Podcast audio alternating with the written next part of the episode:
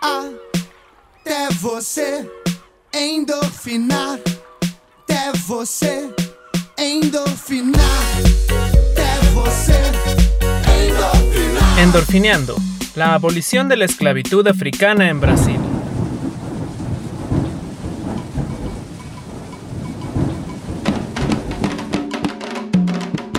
Antes de entrar de lleno en el tema de la abolición, hay que entender varios conceptos y números con respecto a la esclavitud en Brasil. El fenómeno de la esclavización de personas es una actividad que ya se practicaba desde hace más de 5.000 años y comenzó cuando las civilizaciones se volvieron sedentarias. En la mayoría de los casos, los esclavos pertenecían a tres posibles categorías, criminales, deudores o prisioneros de guerra. En la mayoría de los grandes imperios como el romano, los esclavos tenían derecho a comprar no solo su libertad, sino hasta su ciudadanía, y la esclavitud se practicaba mediante mecanismos universales que no distinguían condiciones étnicas, geográficas o sociales. Es decir, cualquiera podía ser o dejar de ser esclavo de así merecerlo, principalmente como resultado de lo que es conocido como guerra justa. La esclavitud también está ligada a las prácticas religiosas y en el caso de Portugal se origina con las cruzadas y la expansión ultramarina de este imperio por las costas africanas a partir de mediados de los 1400. Entonces, árabes, musulmanes y europeos normalizaron la práctica de esclavizar únicamente a negros de origen africano.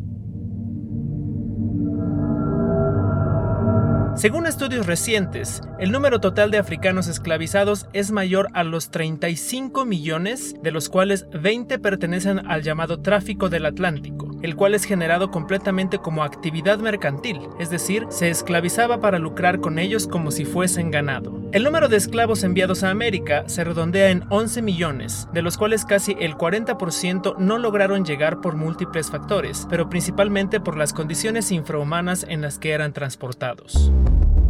A partir de 1538, en Brasil comenzó la llegada de un total de 4.8 millones de negros esclavizados, sustituyendo a los pocos indígenas que no fueron diezmados por las enfermedades europeas, quienes recibieron su propia abolición en el año de 1757. Portugal consigue la abolición de la esclavitud en todo su territorio, con excepción de sus capitanías en América en el año de 1761. Era un gran riesgo económico, ya que todas las actividades comerciales, mercantiles, agrícolas, ganaderas, mineras y domésticas eran llevadas a cabo por negros esclavizados en Brasil. Básicamente, el poder residía en aquellos que tenían esclavos en mayor cantidad, a lo cual se le denomina como esclavocracia. Esta estructura social duraría más de 300 años. En ese entonces, la ley definía que solo por ser de raza negra, cualquier persona era considerada esclavo, y solo eran reconocidos libres aquellos que podían comprobarlo mediante un documento.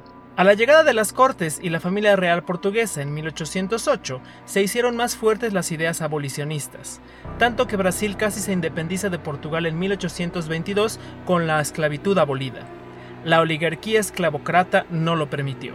Es hasta el año de 1831, mientras esperaba que el futuro emperador don Pedro II cumpliera la mayoría de edad para recibir la corona, que por presiones diplomáticas de Inglaterra se crea la primera ley abolicionista que prohibía la importación de esclavos y que declaraba libres a todos quienes llegasen a territorio brasileño en ese estado. Esta ley fue prácticamente ignorada y lo único que logró fue aumentar el precio de los esclavos beneficiando a los traficantes. Es aquí cuando empezó el concepto de los esclavos de gaño, que mediante trabajo remunerado o en especie adquirían su libertad mediante un documento de manumisión, creando el concepto de esclavos liberados o pardos.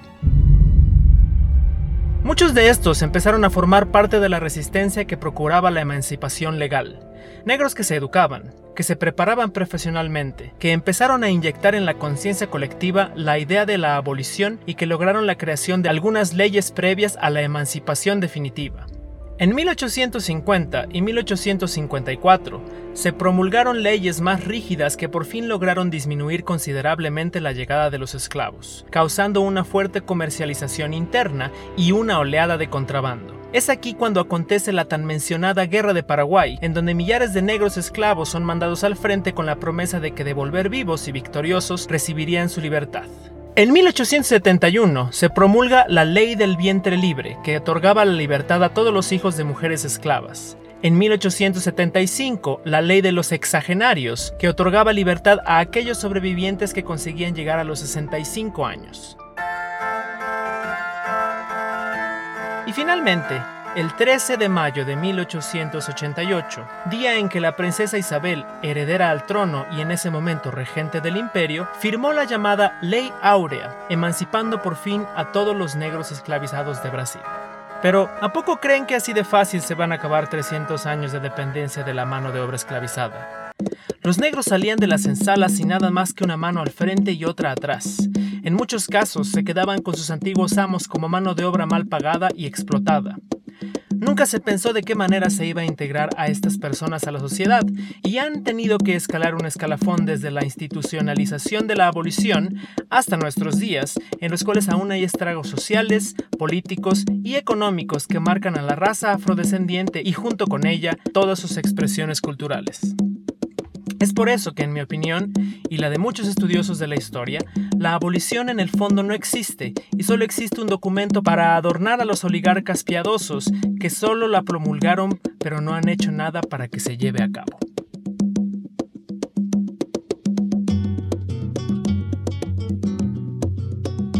Ninguém ouviu um soluçar de dor no canto do Brasil. Triste sempre ecoou, desde que um índio guerreiro foi pro cativeiro e de lá cantou. Negro entoou um canto de revolta pelos ares do quilombo dos palmares, onde se refugiou. Fora a luta dos inconfidentes, pela quebra das correntes, nada adiantou. E de guerra em paz, de paz em guerra, todo povo dessa terra, quando pode cantar, canta de dor.